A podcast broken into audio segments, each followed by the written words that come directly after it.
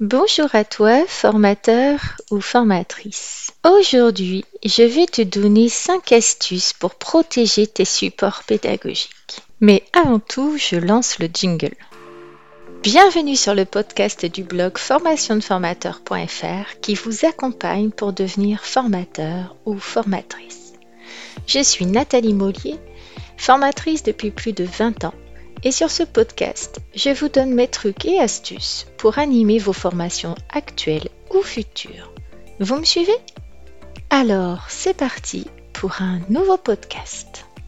En effet, en tant que formateur, tu passes beaucoup de temps à préparer de magnifiques supports pédagogiques pour tes apprenants, afin notamment d'illustrer tes formations. Hein, ce n'est pas tant le contenu qui a beaucoup de valeur que la façon dont tu as mis en valeur ce contenu. En effet, si tu es comme moi, tu investiras beaucoup de temps et d'énergie dans la préparation de tes supports. Surtout si tu t'attaches à rendre compréhensible à tout un chacun des informations complexes avec des schémas, etc. Et ça, c'est un travail qu'il faut vraiment protéger. Pourquoi est-ce qu'il faut protéger tes supports pédagogiques? Ça, c'est important, je pense déjà de faire un petit point là-dessus. Parce qu'en fait, ces supports, c'est toute la valeur ajoutée que tu mets dans tes formations et ça t'appartient. Alors également, bien sûr, pour que des petits malins ne vendent pas sur Internet des supports que tu as créés pour se faire de l'argent sur ton dos. Alors c'est arrivé à des formateurs que je connais très bien, qui n'avaient pas su euh, peut-être bien protéger leur support pédagogique, et en fait, ces petits malins dont je parle,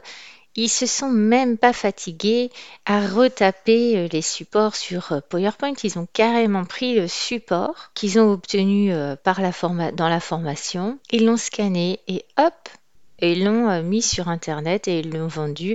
Alors à chaque fois, c'est pas forcément une somme énorme, mais euh, par exemple dans les 20-25 euros, mais après ça fait 5, 10, 15, 20 personnes, vous comprenez bien, qui vont acheter quelque chose que eux n'ont pas fait et ça, je trouve ça euh, dramatique. Après, il y a aussi des formateurs peu scrupuleux qui vont reprendre tel quel aussi euh, tes supports afin de bâtir leur propre formation. Cela arrive notamment lorsqu'une personne qui assiste à ta formation hein, veut ensuite la reproduire dans son entreprise.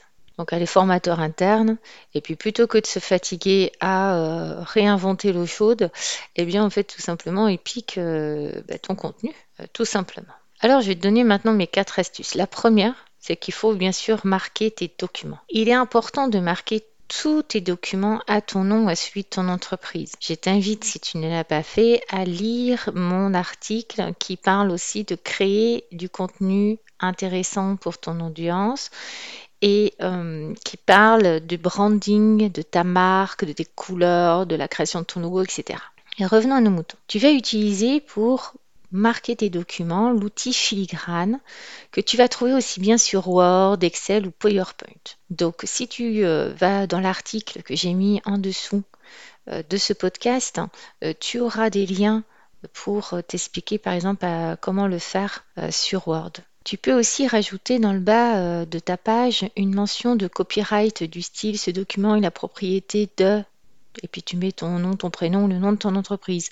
Il ne peut être diffusé ou reproduit sans son autorisation écrite. Tu peux aussi aller beaucoup plus loin en utilisant les services de sites comme copyrightfrance.com, mais je doute fort que malheureusement, cela suffise à faire fuir les copieurs alors que cela va te coûter quand même pas mal d'argent. Mettre un filigrane, mettre ton nom et ton prénom partout, euh, c'est ainsi que ton logo, bref, c'est une démarche qui est surtout dissuasive, mais qui obligera surtout le copieur à réécrire tous documents. Après, c'est aussi une démarche commerciale hein, de marquer euh, ton branding euh, partout, de mettre ton nom, euh, ton logo, ton siret, etc., tes informations.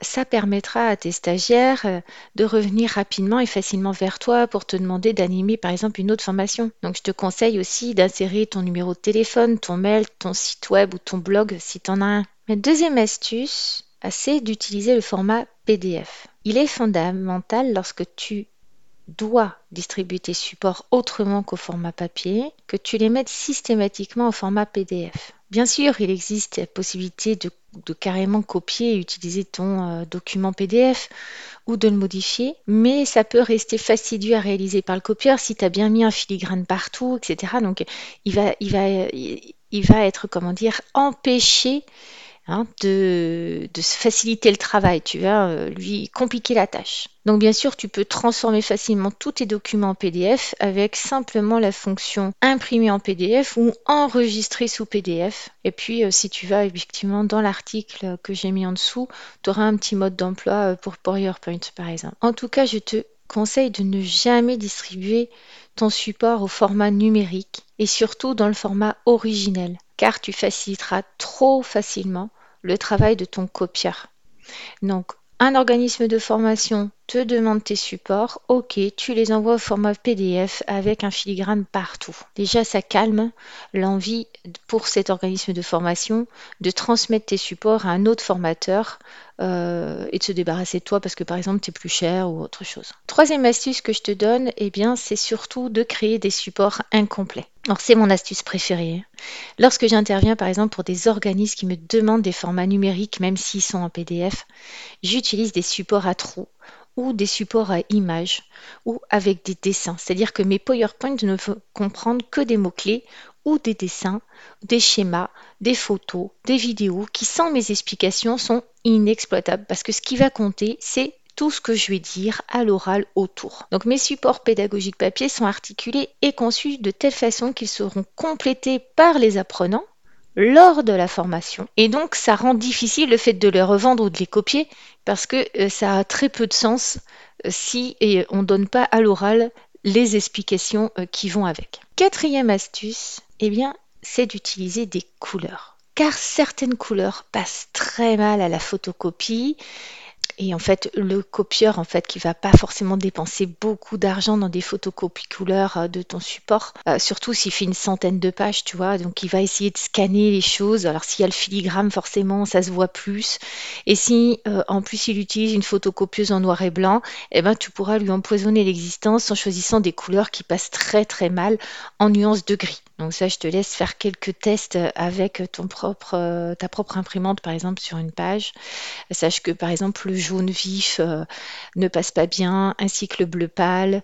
Enfin voilà, c'est des choses qui vont disparaître à, l'impression. Ma cinquième astuce, c'est bien sûr tout simplement de mélanger entre elles les quatre astuces précédentes. À mon sens, il est vraiment indispensable finalement d'utiliser les quatre astuces ensemble le plus souvent possible. Donc, je vois aussi de plus en plus de formateurs qui ne remettent plus de support pédagogique parce qu'ils en ont marre de se faire euh, copier euh, tout ce qu'ils font.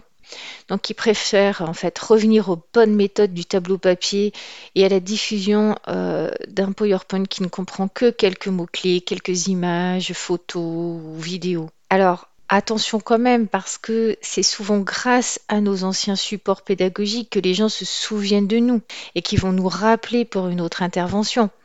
Donc il ne faut pas non plus oublier de varier un peu les supports pour que nos stagiaires apprennent mieux. Après, grâce aux outils euh, numériques, aux outils digitaux, et d'ailleurs j'ai écrit un article là-dessus, tu vas pouvoir utiliser aussi des quiz en ligne. Donc ça, tu les remets pas à, ton, à l'organisme de formation, par exemple, qui, euh, qui te fait intervenir ou à l'entreprise.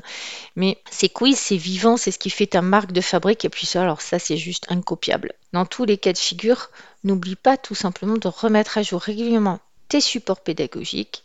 C'est ce qui fera en fait que tu auras toujours une longueur d'avance sur tes éventuels concurrents et copieurs. Et puis, si tu veux en savoir davantage sur le droit d'auteur, je te mets dans l'article ci-dessous un lien qui t'explique tout ça en détail. N'hésite pas à m'en faire part dans tes commentaires de la façon dont toi tu protèges tes supports pédagogiques. Je trouve que c'est toujours intéressant pour moi d'apprendre des nouvelles choses et aussi euh, pour toi d'échanger avec d'autres euh, lecteurs du blog pour leur donner euh, tes trucs et tes astuces. Merci de m'avoir écouté. En complément de ce podcast, j'ai écrit un article détaillé sur ce sujet que je vous invite à lire sur mon blog formationdeformateur.fr. Encore merci pour votre attention. Je vous dis à bientôt pour un prochain podcast du blog formationdeformateur.fr. En attendant, n'hésitez pas à vous rendre sur le blog pour consulter les derniers articles et pourquoi pas vous abonner pour ne rien rater. Et si vous avez aimé ce podcast, vous pouvez me laisser un avis et une note. À très vite